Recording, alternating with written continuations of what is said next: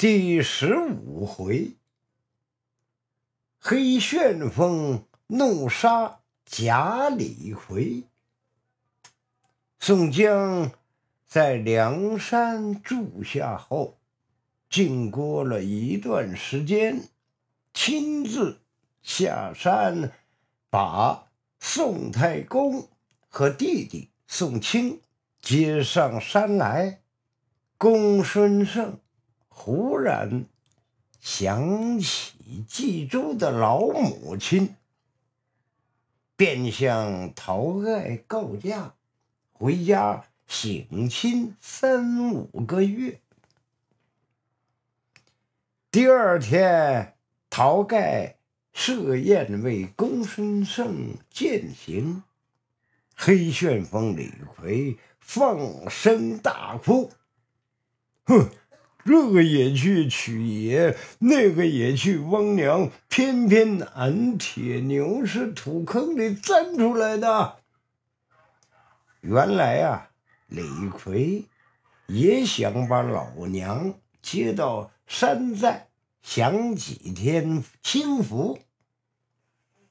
那宋江就说了：“兄弟，只要依我三件事，就放你去。”呃，哥哥，你且说哪三件事，俺都依。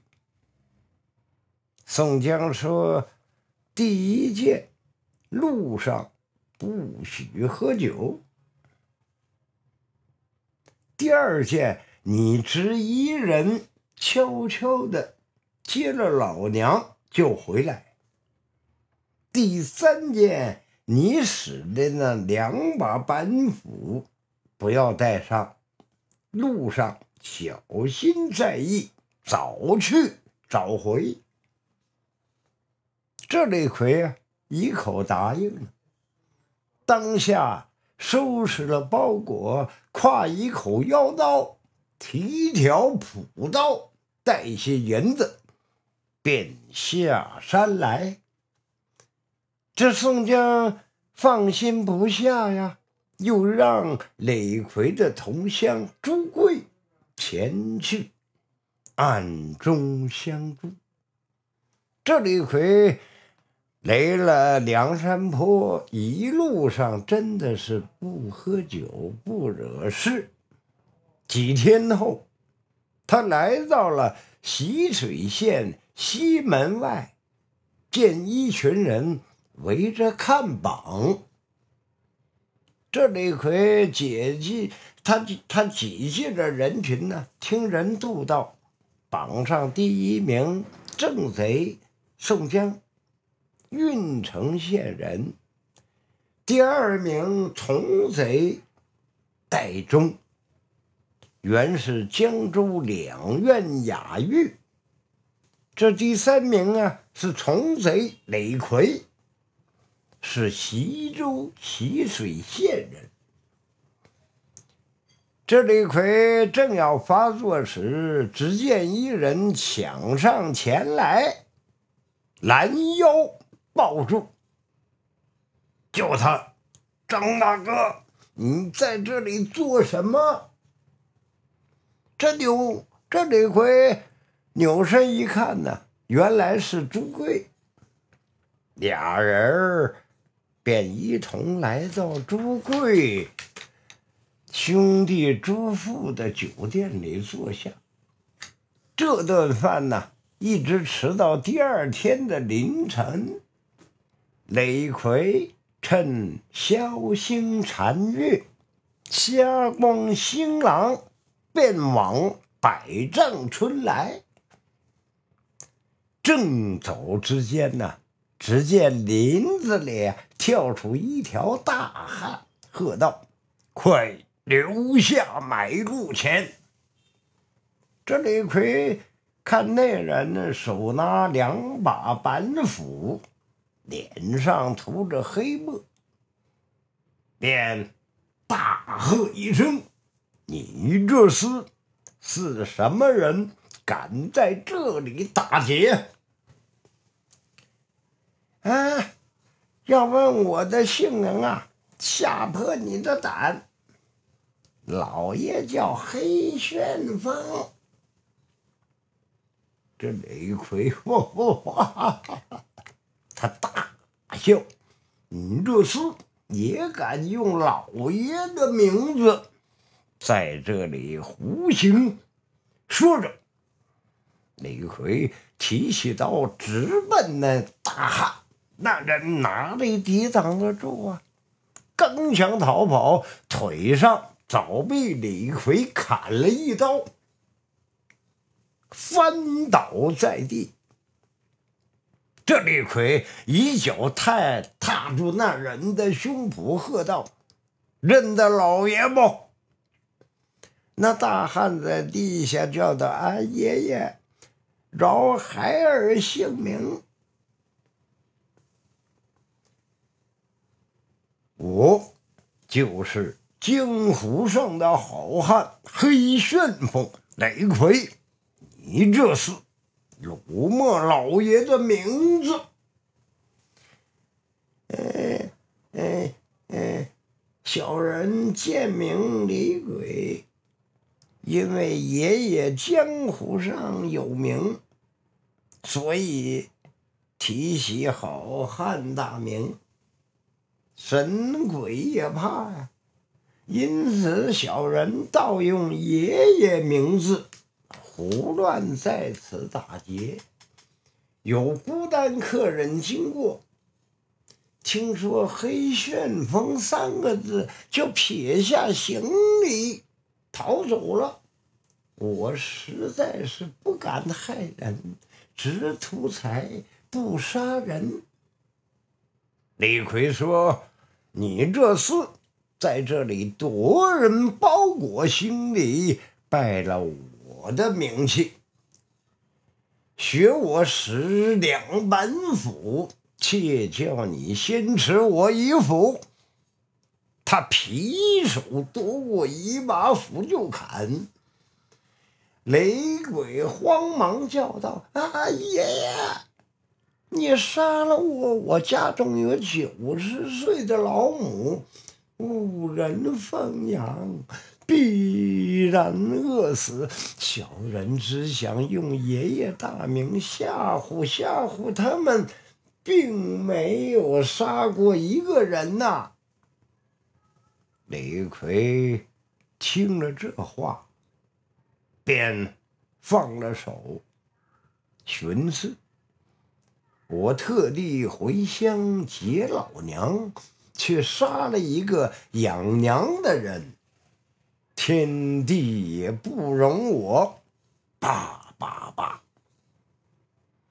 便饶了这厮的性命，便说：“你有孝顺之心，我给你十两银子做本钱，改干别业。”这李鬼手提着斧，跪下便拜。李逵提了朴刀，一步步往山里偏僻小路而来。这到了中午啊，李逵走的是又饥又渴，远远看见山坳里有两间草屋，他就奔那家去了。只见。屋里走出一个年轻的女子来，头插野花，擦一脸的胭脂。李逵说：“嫂子，我是过路人，肚中饥饿，找不到酒店，我给你一贯钱，呃，麻烦您弄些酒饭吃。”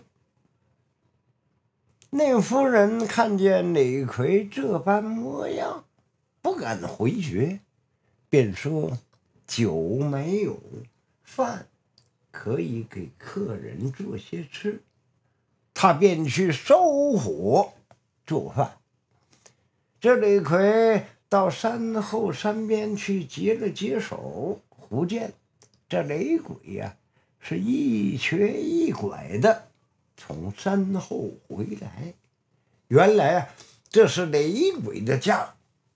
俩人商量，放些麻药在饭里，麻烦李逵取了他的金银。这李逵大怒，可恨这厮！我饶他性命，又给他银子，他倒要害我。这个正是情理难容啊！便赶到门前，一把揪住了雷鬼，抽出腰刀，结果了他的性命。那夫人慌忙跑了。雷奎时不时不，他就吃完了饭，放火烧了草屋，提起朴刀，他就赶前路程了。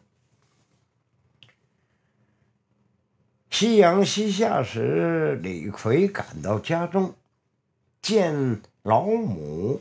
双眼都瞎了，坐在床上念佛。李逵骗他说自己如今做了官，特来接他回去，又给他大哥留下五十两银子。李逵背着他娘，提着朴刀，出门往小路里走。娘俩。两个趁着星明月朗，一步步上了西岭。这里回听到溪间的水呀，哗啦哗啦哗啦哗啦哗啦，哗啦哗啦哗啦哗啦，哎，这有泉水响的声音呢。他把娘放在松树边的大青石上。又把朴刀插在娘的身边，说：“娘，你耐心坐一坐，我去寻水给你喝。”他说着，他爬过了两三处山脚，终于找到了一积好水，又看见山顶有个庙，就去庙里拿了一个香炉。到溪边洗干净了，盛了半香炉水，再寻旧路走上岭来。这李逵到了松树边，石子上却不见了娘，四处寻找，走了不到三十余步，只见草地上一滩血迹。这李逵见了，心里越发的疑惑。他沿着那血迹寻过去，寻到一处大洞口，只见呐，两只小大虫在那里舔着一条人腿。这李逵心想：我从梁山坡来，特来劫老娘。千辛万苦背到这里，却被你吃了，心头火起，赤黄胡须竖起来，将手中朴刀挺起来戳那两只小大虫。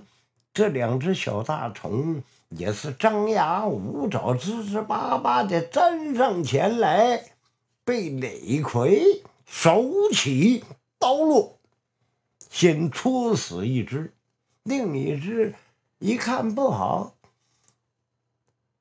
转头呢，他往洞洞里跑，往里钻。李逵赶到洞里，也将这只戳死。正往外看时啊，只见那母大虫张牙舞爪的往窝里来。李逵大叫：“正是这畜生吃了我娘！”放下朴刀，抽出了腰刀。那大虫到了洞口，先用尾巴往洞里头一剪，也就是一扫，一捆一射，便把后半截身子坐了进去。啊，他是用这个后腚坐坡的似的往往洞里进。这李逵看得仔细，用尽平生的力气，把刀朝着母大虫的屁股上舍命一戳，镰刀把也戳入了母大虫虫的肚中。那大虫喊了一声，带着刀跳过涧，掉下山崖。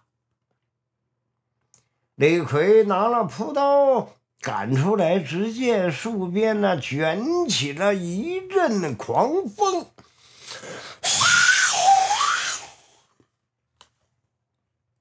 吹得败叶树枝雨般打下来。那一阵风起，星光月辉下，大吼了一声，虎地。跳出一只吊睛白额虎来，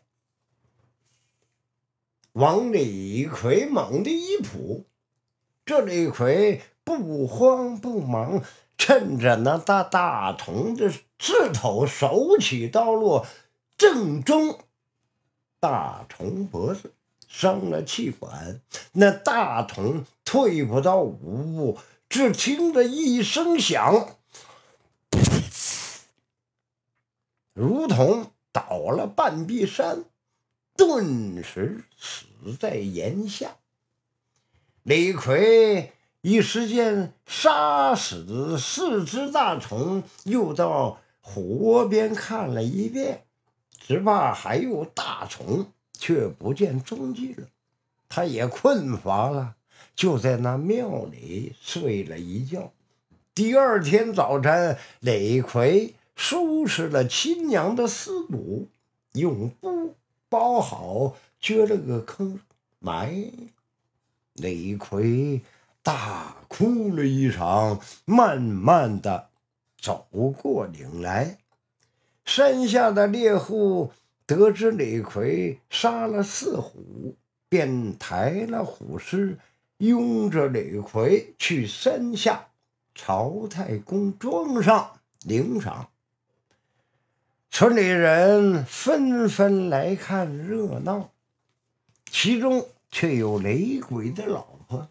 这雷鬼的老婆，他认出了雷逵啊，他暗中向曹太公告密。那曹太公便吩咐设宴款待李逵。他想啊，让人呢不停的向李逵敬酒，李逵不知是机。只顾开怀畅饮，没多久便被灌得酩酊大醉，绑在了凳凳子上。曹太公派人报告官府，知县派本县都督青眼虎李云前去押送李逵。浠水县呢，是个不。不大的地儿啊，非常小的一个地方。当下街市上都在说抓住了闹江州的李逵了。这朱贵一听啊，哎呀，不好！朱贵是叫苦连天，不知如何是好。